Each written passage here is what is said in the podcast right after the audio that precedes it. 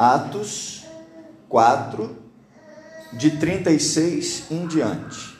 Então José, cognominado pelos apóstolos Barnabé, que traduzido é filho da consolação, levita, natural de Chipre, possuindo uma herdade, vendeu-a e trouxe o preço e o depositou aos pés dos apóstolos.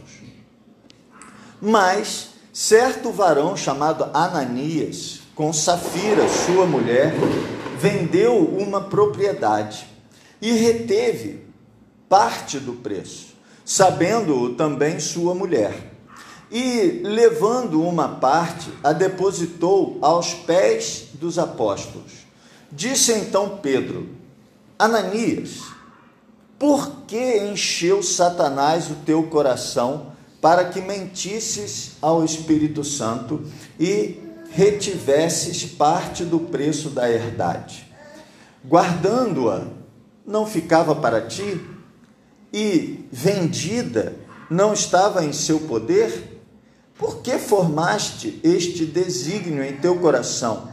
Não mentiste aos homens, mas a Deus.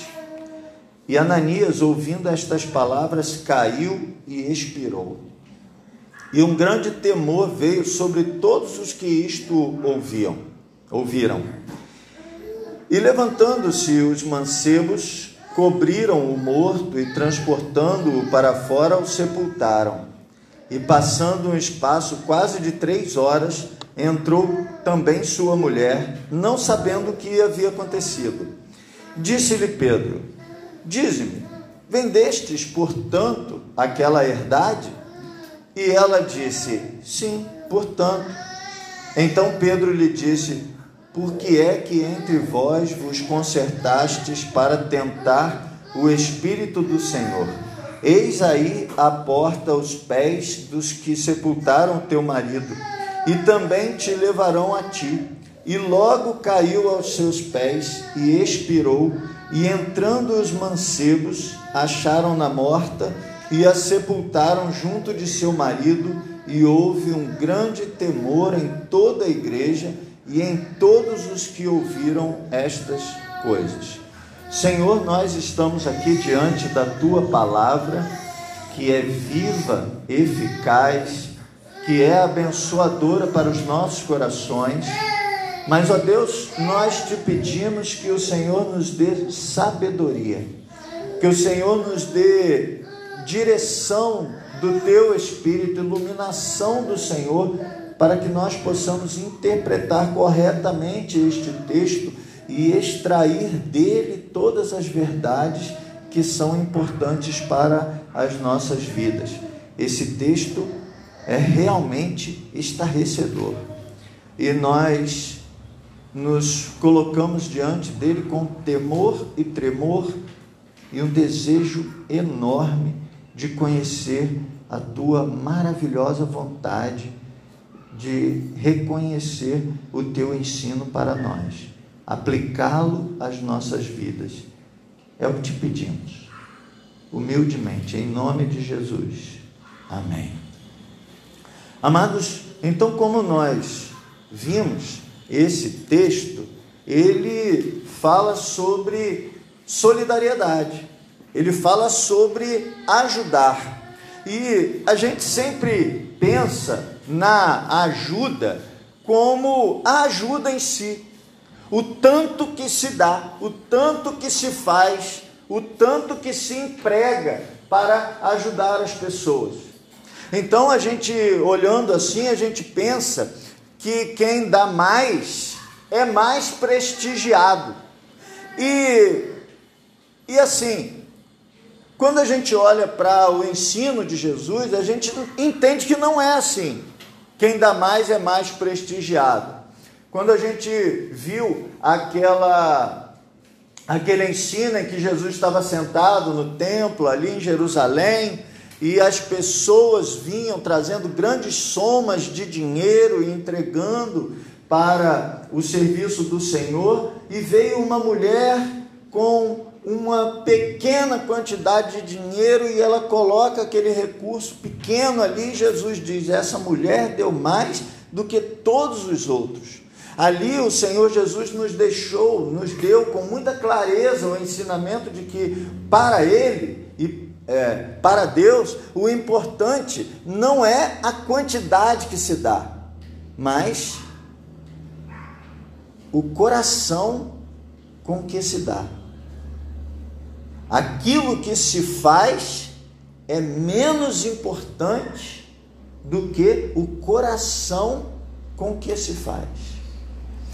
E eu disse agora há pouco, enquanto orava, realmente paira sobre mim essa, essa, esse cuidado com esse texto, é que nós vemos aqui uma disciplina muito pesada.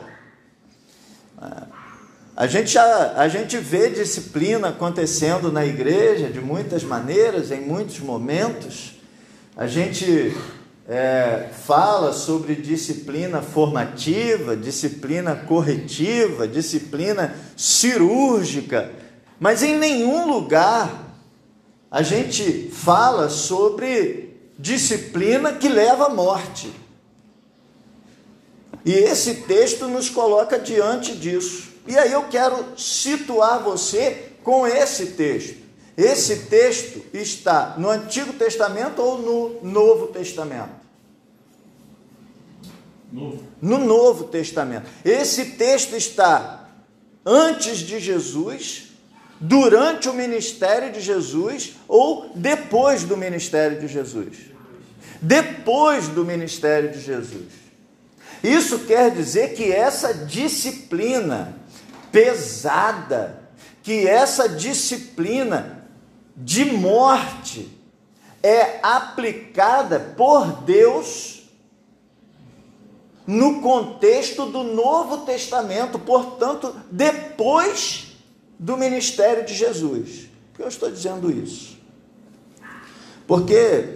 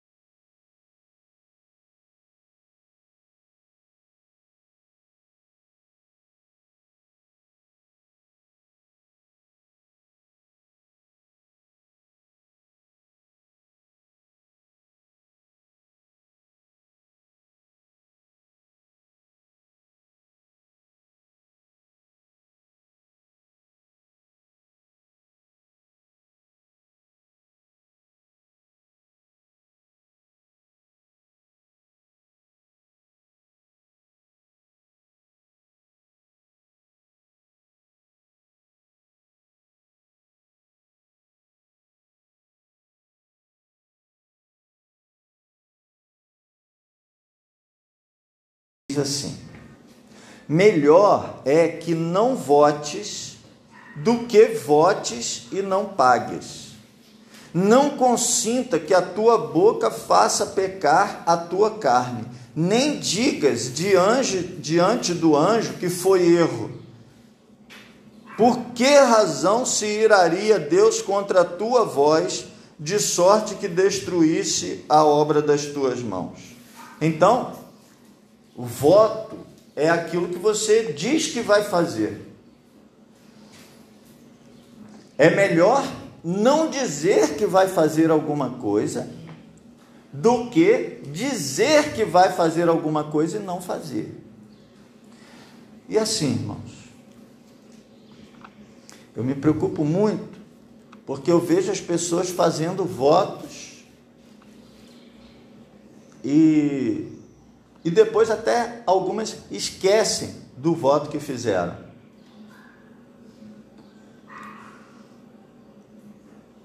E assim, eu no, no intuito de ajudar, quando percebo que é esquecimento, eu até volto a perguntar à pessoa para trazer a memória. A gente, quando faz campanha na igreja, é um negócio assim, a gente tem que tomar muito cuidado. Porque as pessoas fazem votos e, e depois cai no esquecimento. E, e, eu acho que esse texto aqui ele serve muito para a gente tomar esse cuidado de não fazer votos se a gente não for cumprir. Eu até gostaria que você, nesse momento que nós estamos aqui nessa reflexão, que você fizesse aí uma, uma análise, uma revisão, né? se você fez algum voto e deixou de cumprir. Porque é melhor não votar do que votar e não pagar. E o que aconteceu ali, voltando agora para Atos capítulo 5, o que aconteceu ali foi exatamente isso. Não, não por esquecimento. O texto deixa claro que não foi esquecimento, foi por vontade. Mas o que está aqui é, ele fez um voto. Qual foi o voto que eles fizeram? Nós vamos entregar o preço todo fizeram esse voto. Mas na hora de entregar, eles não entregaram o preço todo. E quando a gente continua o texto, a gente vai ver que Safira, ela diz exatamente que ela entregou o preço todo. Então, esse, essa era, esse era o acordo do casal. Olha, nós vamos vender por tanto, vamos separar tanto, vamos entregar tanto e vamos dizer que esse tanto que nós estamos entregando é o valor todo. É, eu quero chamar você a uma reflexão também sobre por que será que eles fizeram isso? Qual, ser, qual seria o objetivo para entregar uma parte dizendo que estava entregando tudo. Por que alguém faria isso?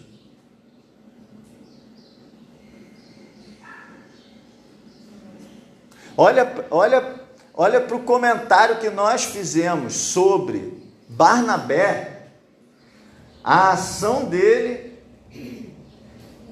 e o prestígio dele junto à comunidade da fé, expresso pelo nome, e agora vamos olhar para a ação de Ananias e Safira e vamos tentar imaginar qual seria o objetivo deles ao fazer isso.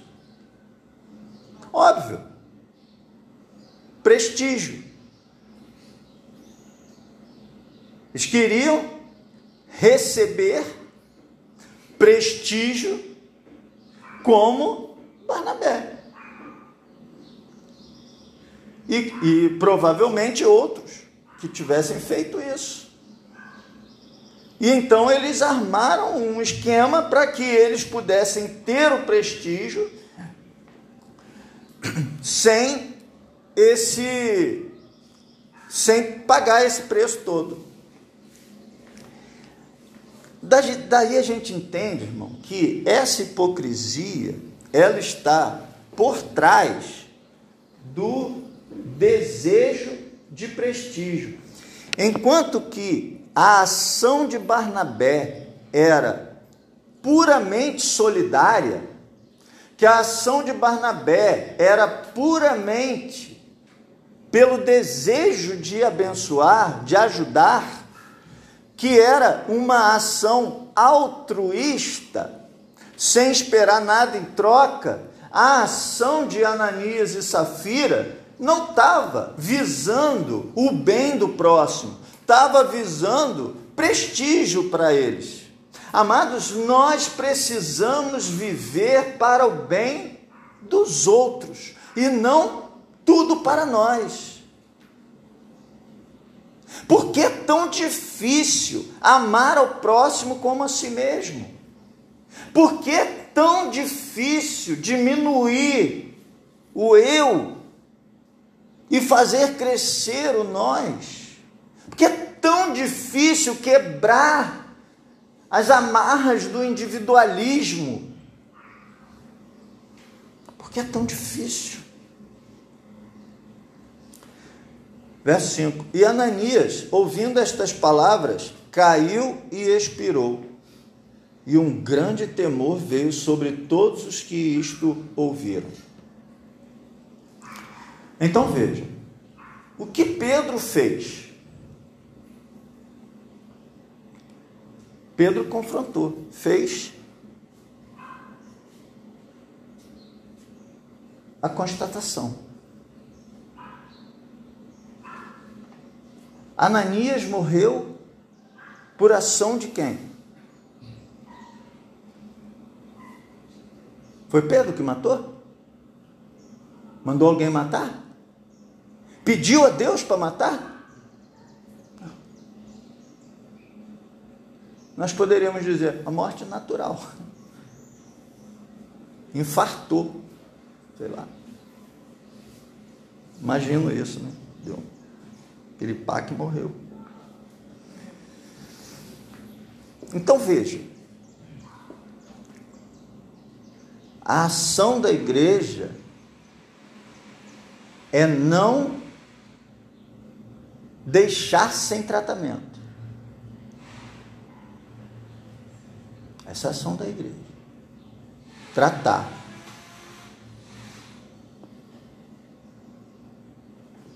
A ação de Deus. Aí é por conta de Deus.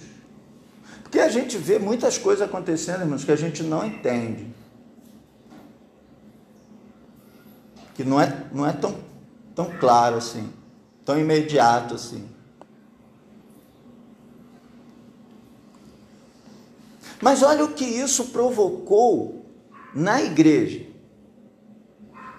Porque o objetivo é a igreja. Olha só, o objetivo da disciplina, nesse caso aqui, que foi uma disciplina terminal, o objetivo dessa disciplina nem era o disciplinado. O objetivo dessa disciplina é disciplinar a igreja. Porque a disciplina de uma pessoa disciplina a igreja. Porque eu canso de falar isso aqui, nós estamos em rede. Nós estamos todos no mesmo barco. Nós somos parte um do outro. O apóstolo Paulo ensina aos Coríntios: nós somos membros uns dos outros. Então, olha, o verso 5 termina assim: E um grande temor veio sobre todos os que isto ouviram. Imagina se tinha alguém aqui ouvindo isso e que tinha feito um voto. O que, que você acha que ele fez? Seja qualquer voto que fosse, ele ia correr rápido para fazer. Verso 6: Levantando-se os mancebos, cobriram o morto, transportando-o para fora, o sepultaram. Esses homens tiveram bastante trabalho nesse dia. Devia ser uma comissão na igreja, né? A comissão de sepultamento. É, eu conheço uma igreja que tem um pastor de, de velório. Esse pastor até já morreu também. Mas a igreja tinha. Tinha o pastor da igreja, tinha o pastor dos jovens, tinha o pastor da, terceira idade, tinha o pastor disso, daquilo, e tinha um pastor só para velório. Era.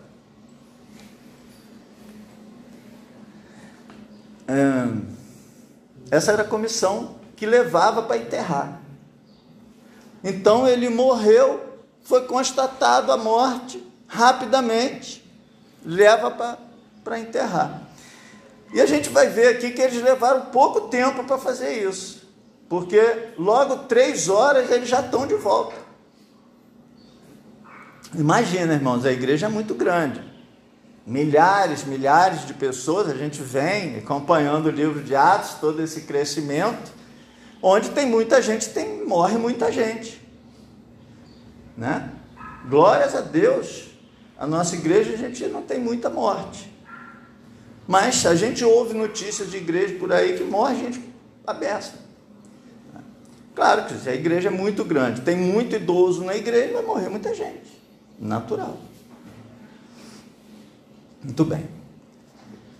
Verso 7. Passando um espaço quase de três horas, entrou também sua mulher, não sabendo o que havia acontecido. Disse-lhe Pedro: Dize-me, vendeste, portanto, aquela herdade? E ela diz: sim, portanto. Aqui fica claro que ela também fazia parte do plano.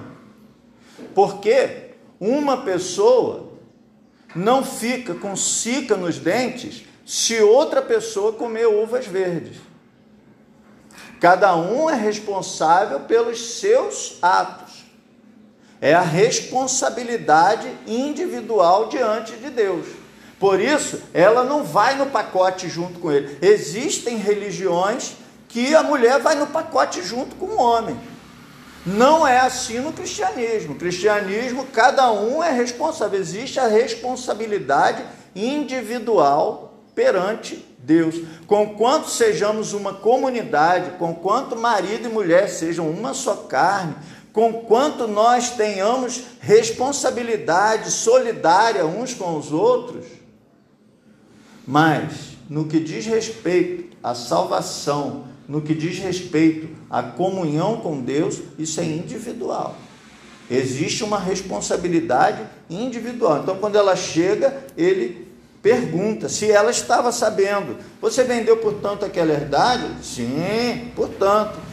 Então Pedro diz: Por que é que entre vós vos concertastes para tentar o Espírito Santo? Eis aí a porta aos pés dos que sepultaram teu marido e também te levarão a ti. E logo caiu aos seus pés e expirou. E entrando os mancebos, voltando do Ananias, acharam-na morta e a sepultaram junto do seu marido. Verso 11: E houve um grande temor em toda a igreja e em todos os que ouviram estas coisas. Sabe qual é o meu desejo para o seu coração nessa noite? Que haja um grande temor nessa, nessa manhã. Que haja um grande temor no seu coração Houve um grande temor em toda a igreja e em todos os que ouviram estas coisas. Não só quem estava ali vendo, mas também quem ouviu. Sabe quem ouviu essas coisas? Você, eu.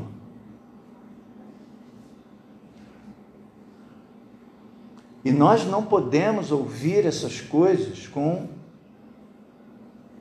com leveza. Não podemos ouvir essas coisas como se não fosse nem comigo. É comigo sim. É com você sim. O pecado da hipocrisia é um perigo para a vida da igreja. Eu preciso me disciplinar. Porque a carne luta contra o espírito, o espírito luta contra a carne. E a gente tem que mortificar todo dia a nossa carne. Então, meu amado,